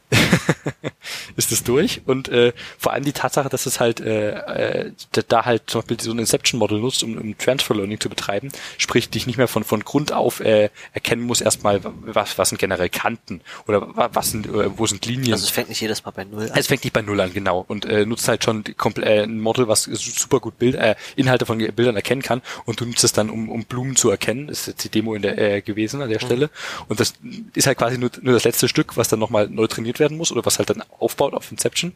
Und äh, du nutzt auch, in, in, äh, integrierst auch nur dieses letzte Stück in deine App und dann plötzlich hast du nicht mehr ein 200 MB Model, was du da reinbaust, sondern ein 50 Kilobyte Model, was du in deine App reinbaust. Und das ist ein gigantischer Unterschied. Mhm. ist großartig, gefällt mir unglaublich gut und da werde ich auf jeden Fall ein bisschen Spaß haben. Leider musst du, um das auszuprobieren, äh, reicht es nicht aus, die Xcode Beta zu nehmen, sondern du musst auch auf macOS 10.14 sein, weil erst da ist das Zeug drauf. Weil das in der Standardbibliothek auch Das wird irgendwo ins System integri äh, integriert sein, das Shared Library irgendwie, dass man da drauf zugreifen kann. Also leider musst du äh, das, das die Beta mit installieren. Aber das, das, das heißt, das hast du noch nicht. Habe ich noch nicht ausprobieren können. Das äh, werde ich vermutlich, äh, aber nachher werde ich mich mal zusammenreißen können und die Beta installieren. Vor allem, weil iOS 12 halt so fantastisch läuft und die ersten Leute, die die macOS Beta installiert haben, auch meinen, dass es echt richtig gut läuft und kaum Probleme bestehen, werde ich mich einfach mal damit reinsetzen. So, hallo Swift, das habt ihr nur davon.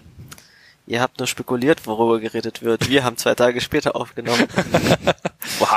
Wir reden drüber, was passiert ist, genau. So wie äh, zig andere Podcasts auch gerade. Es tut mir so leid, ich habe versucht, Kian zurückzuhalten, aber er hat einfach geredet und geredet und geredet. Nee, das war ja die wichtigsten Sachen, die passiert sind erst der äh, äh, am vorgestern, dort am Montagabend. Genau. Super krass. Was einmal was größeres, was passiert ist, jetzt erst vor wenigen Tagen. Ähm, eine Plattform, die wir alle sehr häufig nutzen, wurde Oh gekauft. Ja, das war ein sehr emotionales Thema. Oder wurde gekauft, hat sich geeinigt mit einem Käufer und verkauft sich jetzt. Wahrscheinlich die Firma, die äh, generell schon äh, einen riesigen, äh, riesige Rechnung jeden Monat bekommen hat von, also wir reden von Microsoft und GitHub. Äh, Microsoft hat wahrscheinlich generell schon monatlich eine Also- sehr, sehr große Rechnung bekommen von GitHub für, für Krams. Und Microsoft hat GitHub gekauft. So. Jetzt, anders, andersrum wäre natürlich auch geil. Das wäre geil gewesen. Nee, also was ist passiert? Ähm, es ging plötzlich rum, äh, oh, äh, Microsoft, GitHub denkt darauf, davon, äh, oh, GitHub denkt darüber nach, sich von Microsoft kaufen zu lassen. Und am nächsten Tag hieß es echt von dann offizielle Pressemeldung von, äh, wie heißt der Typ? Satya Nadella und dem äh, aktuellen CEO von Chris Weinstrath. Defunct, äh, Defunk, fand ich auch witzig, dass der Typ, der CEO von, ähm, von GitHub ist, das hatte ich gar nicht gecheckt. Die Aber der ist ja, so- wollte schon länger zurücktreten. Hat er jetzt somit auch endlich mal geschafft. und jetzt ist jemand anders der CEO von GitHub, so wie ich das mitbekommen habe. Matt Friedman heißt er, glaube ich. Und sie haben sich zumindest geeinigt, dass GitHub jetzt, also, be- beziehungsweise sie haben sich noch nicht geeinigt, aber sie verhandeln gerade, aber sie wollen gerne sich an Microsoft verkaufen. Und Ja, jetzt ist ja passiert. Für siebeneinhalb Milliarden Dollar. Äh, Euro? Dollar? Weiß gar nicht. Egal. Geld für siebeneinhalb Milliarden Geld. Ja, genau. Generische Geldeinheit hier einfügen. Siebeneinhalb Milliarden Bitcoin. Und das ist eigentlich schon ziemlich krass. Also es gab dann, dann haben viele Leute auf Twitter äh, gepostet, oh, ich wollte jetzt, jetzt GitHub, weil es gehört ja Das, Microsoft. das finde ich ehrlich gesagt ein bisschen arg übertrieben. Also wa- was ist denn bitte dezentraler als ein Git Remote? Also als, Git generell. Die meisten Leute haben wahrscheinlich ja, genau, es haben Leute gesagt, oh, jetzt, das Problem ist, dass ihr GitHub überhaupt nutzt, weil das ist eine zentrale Infrastruktur und ich sag immer, Moment mal, wenn- ihr, dann habt ihr offenbar Git nicht verstanden, weil ihr müsst einfach bloß bei eurem Repo lokal ein anderes Remote eintragen und dann dorthin pushen. Das mache ich die ganze Zeit. Das mache ich auch, wenn ich auf zwei unterschiedlichen Git Repositories arbeite. Wenn ich das forke, habe ich auch zwei Remotes bei mir eingetragen. Also das Problem ist jetzt mal nicht, ihr könnt jederzeit bei euch zu Hause einen Raspberry Pi hinstellen, da SSH drauf machen und Git. Ihr müsst nur SSH und Git installiert haben. Steckt eine Festplatte an, wenn ihr große Repos habt. Und dann pusht ihr einfach alles auch noch auf euer Raspberry Pi und könnt anderen Leuten, wenn die da Zugriff drauf haben, das, ich meine, das haben wir in, schöne in der Uni schon seit Jahren gemacht, be bevor Ja, klar. wir für, für inoffizielle. kannst du glaube ich sogar. Git ein anderes äh, Directory auf deiner Platte einfach als Remote äh, reinhauen, glaube ich. Remote kann alles sein. Du kannst theoretisch einfach von einem anderen Ordner klonen. Genau. Ähm, das eine, was halt zentral bei, bei GitHub ist, sind, äh, dass sie Issues hosten. Alles, was natürlich rundherum ist, Metadaten? ist natürlich, das ist das, was, aber das ist das, was die, was GitHub anbietet und nicht was Git anbietet. Genau, das hat halt nichts damit zu tun. Ich wäre natürlich schön, irgendwann mal sowas in, in Repo. Ich werd, ja, da gibt, es gibt da so ein paar, paar witzige Hacks von wegen so ein zweites Repo, wo das dann die GitHub, äh, irgendein Tool, das die GitHub API anspricht, die Issues immer runterzieht, in diesem zweiten Repo verwaltet. Ich habe auch schon andere Tools gesehen, die dir deine Issues quasi auf einem äh, auf einem extra Branch mit synchronisieren, Uh, okay. dass du deine Issues irgendwie in dem Repro mittransportieren kannst. Das fällt mir aber alles wie super das heißt. komisch an. Ist halt auch nicht ideal von der Infrastruktur her. Aber was halt momentan ist, ist, dass wir hatten schon mal über ähm, über CocoaPods geredet und über andere Sachen. Viele Projekte benutzen einfach äh, GitHub als ihren Backbone, das Rust-Projekt. Ganz Fall. einfach. Genau. Ne? Äh, viele andere Sachen, diverse Programmiersprachen, andere große Projekte haben einfach als ihren zentralen Anlaufpunkt ihr GitHub-Repository. Die ganzen Issues von diesen Sachen, äh, von diesen Projekten laufen komplett nur über GitHub. Die Webseiten von vielen werden GitHub auf GitHub Pages, gehostet. unglaublich populär. Genau, also die sind, äh, GitHub hat es eigentlich geschafft mit diesem Dienst, der eigentlich bloß wollten sie bloß, ein, eigentlich wollten sie nur ein schönes Webinterface für Git zur Verfügung stellen, aber sie haben es halt geschafft in den letzten zehn Jahren zu einem sehr, sehr, ähm, Dem OSS-Hub überhaupt zu werden. ja, ne, zu einem zentralen Stück Infrastruktur des Internets eigentlich zu werden. Also es, wie gesagt, es werden Sachen davon Stimmt, ja, gehostet. klar. Ähm, es ist nicht nur, dass da Softwareprojekte sich drüber organisieren, sondern viele benutzen einfach GitHub einfach als ähm, Storage für- Storage für, für- diverse Sachen. Genau. Kram, genau. Und mein ist, ganzer Paketmanager, Homebrew baut auch drauf auf, klar. genau. Äh, Homebrew war das. Ach nee, nee. CocoaPods auch, ja, aber Ah ja, gibt genau. noch andere Sachen, die doch äh, Genau. alle Daten quasi in einem Repo liegen haben. Was ja auch erstmal nicht falsch ist. Und, so. ja. Und was man jetzt machen muss, ist, wenn man nicht mehr von GitHub, äh, wenn man GitHub nicht mehr vertraut, weil es jetzt Microsoft gehört, ist einfach bloß eine URL von diesem Remote irgendwo anders hinzeigen lassen, wo ein anderes Git läuft. Das ist ein ja, und halt Dinge möglicherweise Metadaten. Aber warum muss man das vielleicht nicht unbedingt machen? Ist es denn so schlimm, dass das Microsoft gehört? Ich meine, bis Ende des Jahres wird sich eh erstmal von der Infrastruktur her überhaupt nichts ändern, weil bis dahin wird Microsoft erstmal überhaupt evaluieren. Es wäre auch meiner, ich, ich möchte prognostizieren, es verändert sich überhaupt nichts. Gehe ich stark davon aus. Microsoft also, war, hat sich in den letzten, umbenannt wird. ich hätte nicht gedacht, dass ich das irgendwann mal sage, aber Microsoft hat sich ja in den letzten Jahren als äh, sehr große positive Kraft im Open Source Bereich äh, herausgestellt. Sie sind einer der größten Contributor to Open Source Projekten, die auf GitHub gehostet werden. Deswegen hast du ja gesagt, dass sie eine große Rechnung an GitHub stellen. Sie haben mittlerweile intern die Policy äh, Open Source it if you unless you have a good reason not to. Äh, sie sind Entwickler von mittlerweile sehr populären äh, Open Source Projekten wie zum Beispiel Visual Studio Code oder TypeScript. Äh, mit diesen beiden Projekten erstreite ich meinen Lebensunterhalt.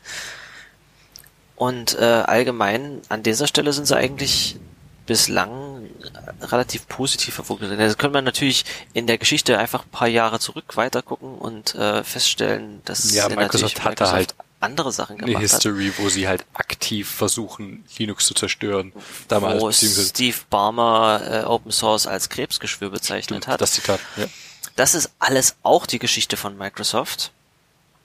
Allerdings äh, momentan gehe ich davon aus, GitHub ist wie es ist äh, gut und Microsoft hat einfach ein großes Interesse daran, es weiter ähm, laufen zu lassen und es wird wahrscheinlich jetzt hier und da mal ich finde GitHub Microsoft Werbung auftauchen und vielleicht wird auch das Frontend in TypeScript irgendwie geschrieben. Aber also, ich gehe nicht davon aus, dass sich an der allgemeinen Funktionalität und an dem Modus von GitHub äh, irgendetwas signifikant ändern wird. Prinzipiell sicherlich erstmal nicht, genau.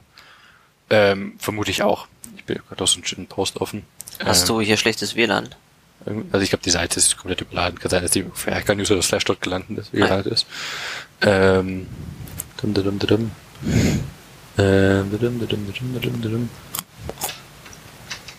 Ach genau, äh, ich, es gibt natürlich auf jeden Fall den, den Grund dazu, auch de, der Sache kritisch gegenüberzustehen, einfach weil man Microsoft History eben kennt, wie, wie du eben gesagt hast. Ähm, die Tatsache, dass es eben als äh, äh, Krebs oder Linux als Krebs bezeichnet wurde, beziehungsweise dass Microsoft äh, unter anderem auch äh, der, der UK gegenüber gedroht hat, äh, alles äh, aus dem Land rauszumoven, wenn die äh, weiter Open Source promoten. Ja, das ist die Marketingabteilung oder die Geschäftsabteilung von Microsoft. Ne? Es gibt ja auch dieses äh, Linux-Projekt, die Münchner Stadtverwaltung Stimmt. stellt auf Linux um und. Steve Barmer ist extra nach München gereist und hat gesagt, wollte nicht doch bei Windows bleiben.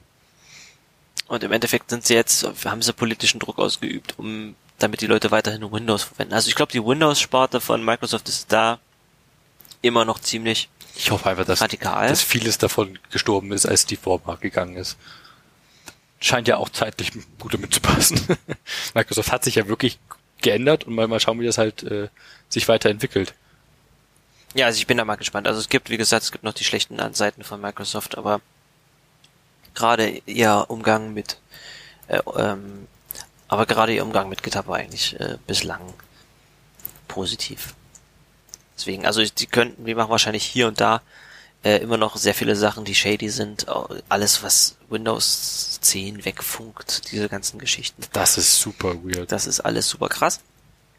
Aber ich glaube nicht, dass sie GitHub kaputt machen werden. Nee, da glaube ich ehrlich gesagt auch nicht dran da, da kann man auch, glaube ich, davon ausgehen, dass das erstmal so nicht passieren wird, vor allem nicht in absehbarer Zukunft. Genau. Wie gesagt, abgesehen davon, dass es in Team Foundation Server Hub umbenannt wird. Es gab auch schon Leute, die GitHub äh, gethemed in so einem Windows 95 ja. äh, Design äh, gepostet haben. Auch herrlich. Wo wir gerade dabei sind, äh, wollen wir unsere GitHub Stars der Woche aufziehen. Gerne. Was hast du denn da so rausgesucht? Also ich hörte ja hauptsächlich von diesem Molten VK äh, erzählen. Ich bin ja leider überhaupt nicht computergrafikmäßig bewandert. Allerdings, wenn ihr Vulkan API anspricht oder euch damit auskennt und das auf Metal, also auf macOS oder iOS oder auf Coco-Plattform, ja. Äh, dann gibt es, wie gesagt, Martin VK. Das ist äh, nach oben Vulkan, nach unten Metal und dass ein Rapper einfach damit auf Metal äh, Woken API zur Verfügung stellt, äh, zur, zur Verfügung steht. Jetzt du. Äh, ich habe mir äh, ein Tool von Facebook tatsächlich rausgesucht. Nämlich heißt das Nein. Ganze äh, Infer. Und das Ganze ist, sieht ziemlich cool aus, ist ein Static Analyzer für Java und äh, C, C++ und auch Objective-C. Und es sieht ziemlich cool aus. Also gerade für Java habe ich tatsächlich mal kurz ausprobiert. Äh, es klappt beeindruckend gut und du kannst halt einfach äh, Static Code Analyzer drüber laufen lassen und der, der wirft dir ziemlich viel coolen Scheiß dabei raus. Ähm, hier in der Demo ja, genau, zum Beispiel äh, Sachen, die zum Beispiel eine Null-Pointer-Exception äh, werfen können, findet der erstmal bei, beim Anschauen des Code. Finde ich ziemlich cool. Kann man generell als äh, mit, mit, sich mit, mit einbauen mal benutzen. Äh, cooles Tool. Gefällt mir, was dabei was da rausgefallen ist. Infer ist das. Krass. Ähm, ich habe äh, auf dem Rustfest noch was. Ich habe auf dem Rustfest noch was anderes Schönes gezeigt bekommen und das heißt ähm, Ale, die Asynchronous Lint Engine. Ah, okay. Und zwar habe ich äh, lange Zeit Visual Studio Code hauptsächlich deshalb verwendet, weil we- wegen der guten Integration mit dem Language Server Protokoll, was ja von TypeScript und Rust zur Verfügung gestellt wird. Das heißt einfach, dein Editor spricht, während du tippst die ganze Zeit mit deinem Compiler und ähm, du kriegst Live-Feedback Oder Completion. oder, Oder, Completion und so weiter und so fort. Und ähm, die Asynchronous Lint Engine ist ein Vim-Plugin, beziehungsweise ein Neo-Vim-Plugin, also es geht wie gesagt auch mit Vim 8. Ähm, und die bietet dir die gleiche Funktionalität an. Sie ist genauso schnell, weil sie einfach die gleich, das gleiche Protokoll spricht und die, man Sehr sieht hier cool. in der Demo und man sieht, wenn man äh, das grafische Vim, also Gwim oder MacVim verwendet, dann hat man auch so squiggly Lines, wenn man unter den Sachen, also das ist nicht roher Text und wenn man mit der Maus über diesen Fehlern hovert, dann kriegt man die Fehlermeldung auch direkt angezeigt. super cool. Das ist ziemlich nice und äh, man jetzt, jetzt kann ich wieder häufiger Vim benutzen. Yay. Pures Vim. Du bist für mich auch einer der, der krassesten Vim-User, die ich kenne. Ich bin einfach der krass abhängigste Benutzer, den du kennst. Wie eine Droge. Hast du noch was? Ich habe noch was. Und zwar habe ich äh, noch eine Programmiersprache. Nein, nicht noch eine Programmiersprache. Äh, die ist äh, Silt heißt die. Mhm. Ist tatsächlich in Swift geschrieben. Mhm. Ähm, Ist aber nicht einfach bloß Swift auf Deutsch, oder? nee, nee, das ist ja Schwalbe. Ach so. Äh, Silt ist von zwei Leuten geschrieben, die ziemlich cool sind. Äh, der eine, den ich gerade im Kopf habe, den anderen muss ich nach, leider nachschauen, ist Taron Haskins, der ist mittlerweile auch bei Apple und arbeitet da im Compiler-Team mit. Natürlich. Und zwar ist, ich habe einfach nur gepickt, weil, weil sie haben in, in, in einem Podcast darüber gesprochen haben, die beiden. Mhm. Und zwar ist es eine Dependently Typed Functional Programming Language. Uh. Und die haben auch in dem Podcast sehr viel darüber gesprochen, was genau das bedeutet. Ich möchte darauf jetzt nicht nochmal eingehen und eher auf eine, unsere previous Folge äh, verweisen, weil ich von der Thematik auch nicht ganz so viel verstehe, muss ich sagen. Aber den Podcast musst du mir mal mitteilen. Aber von dem, pack mal in die Show Notes, ähm, aber von dem, was äh, das Silt äh, ausmacht und was die darüber gesprochen haben, klang das super, super cool. Also, dass ich halt, äh, nur als Kurzabriss, dass ich viel mehr ins Typsystem packe, als ich äh, in, von, von Swift oder Rust gewöhnt bin. Zum Beispiel äh, Längen von Arrays, als grobes Beispiel ist mal raus- vorgenommen oder, oder solche Dinge. Und dass ich das damit abbilden kann und quasi dann zur Compile-Zeit prüfen kann. Und das klingt erstmal super cool. Ich fand es auch cool einfach. Nein, in, aufgrund in, der welchem, Tatsache. in, welchem Kontext verwendet man die? Ist die irgendwie, kann man damit Code produzieren, der dann im Kontext von anderen Swift-Programmen benutzt werden kann? Oder ist das Nicht soweit ich wüsste. Also soweit ich verstehe, ist das erstmal komplett ein eigenes Ding und mehr ein Experiment als was, was man äh, sinnvoll für irgendwas genutzt. Aber es sah trotzdem super cool aus. abgefahren? Ähm, ich habe noch eine Robert weitere Whitman Sache. heißt der andere, sorry. Sag's nochmal. Äh, Robert Whitman heißt der andere, sehe ich gerade, der, der dran hängt. So, ich paste mal kurz meine ganzen Links in die Shownotes, bin sozial. Ähm, ich habe noch eine andere kleine Sache vom Rustfest mitgebracht, und zwar ein Bekannter von mir, der Oggem, ähm, an dessen Code ich, also den ich hauptsächlich daher, daher kenne, dass ich an seinem Code auf äh, GitHub bereits gearbeitet habe, den zufällig in, in Zürich äh, persönlich kennengelernt habe Sehr cool. hat ein cooles kleines Programm gebaut, das heißt Checkback. Die Description erklärt eigentlich alles. Have you ever had to include a reference to uh, in your code so you can check back with it later, but then you forget? Uh, okay.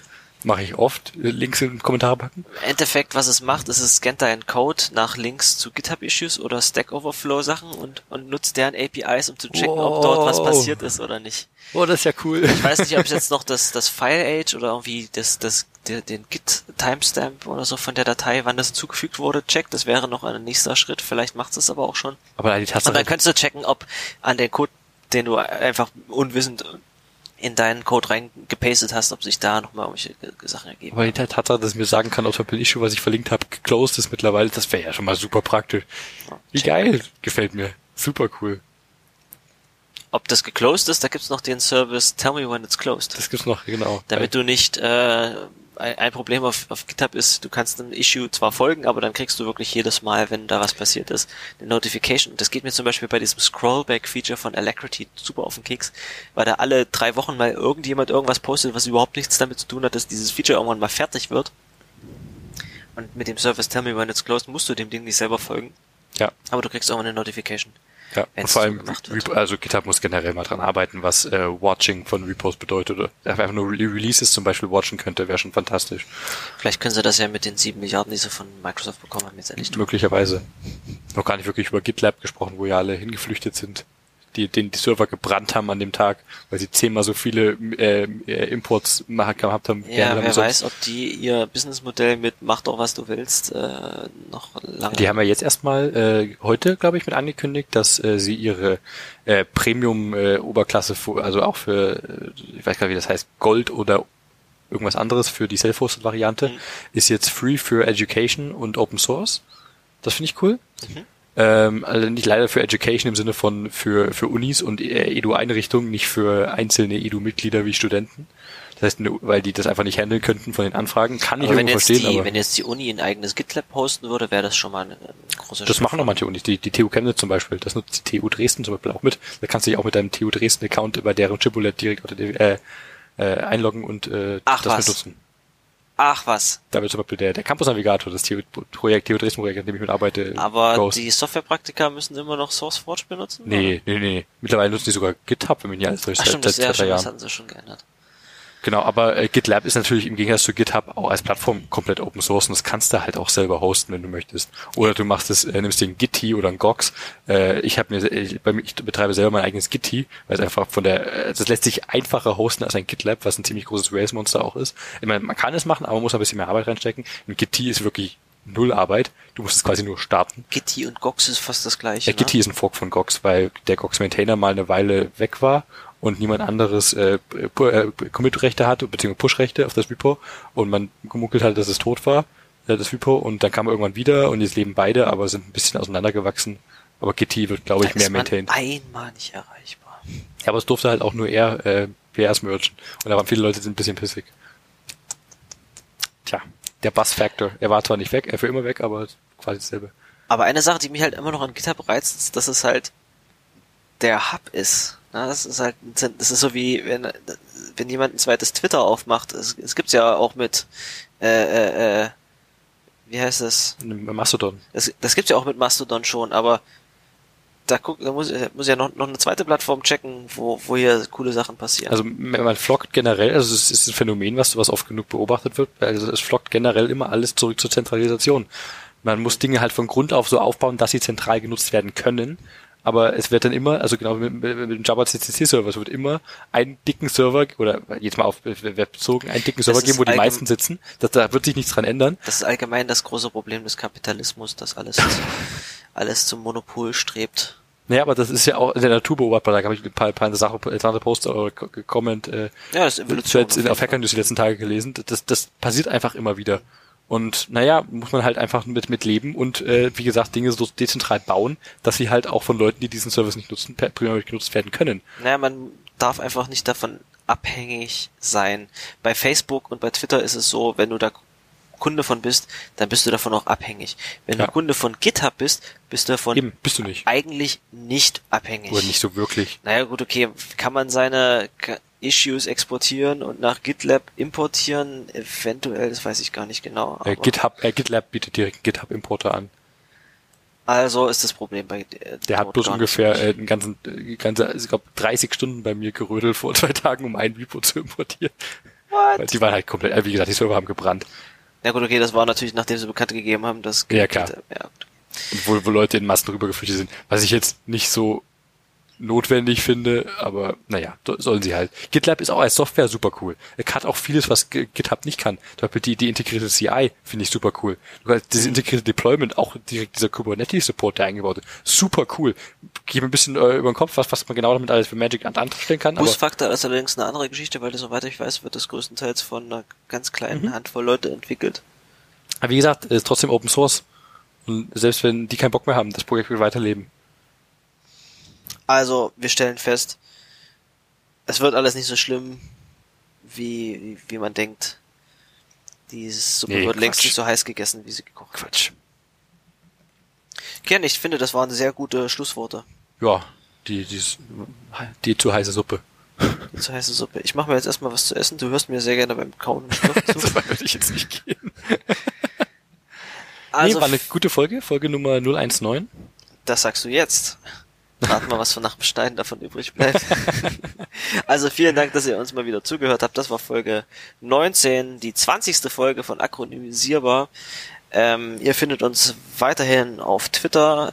Bitte schreibt uns einfach an akronymisierbar oder an unsere persönlichen Handles. Ich bin at hoodie-de. Ich at Kilian KOE mit einem L. Wir haben auch die letzten Tage vermehrt Feedback bekommen auf Twitter. Schreibt uns gerne immer weiter, das ist toll. Genau, wir mögen euer Feedback. Wir haben, sehen auch einige der Painpoints, die uns über Twitter herangetragen wurden selber. Also ich würde es gerne mehr als nur ein MP3-Feed veröffentlichen, aber momentan ist es einfach nicht äh, ganz so einfach und wir wollen jetzt auch mehr Zeit in das Produzieren von Folgen als in das Veröffentlichen von Folgen investieren. Immerhin haben wir jetzt ein, äh, ein Certificate für unsere Seite und äh, IPv6. Way. Genau. Ähm, also bitte weiter Feedback ähm, wir freuen uns da sehr, sehr, sehr drüber und wir interagieren auch gerne mit euch auf Twitter oder schreibt uns E-Mails. Soweit ich weiß, werden die weitergeleitet. Ja, ich kann nicht ja. versprechen, dass ich da schnell drauf reagiere, ja, weil ich schlecht mit E-Mails äh, bin. Hm. Aber sonst, äh, ja, wie gesagt, vielen Dank, dass ihr uns weitergehört habt. Ja, vielen Dank fürs Zuhören. Und die nächste Folge in eurem Podcast beginnt in drei, zwei, eins.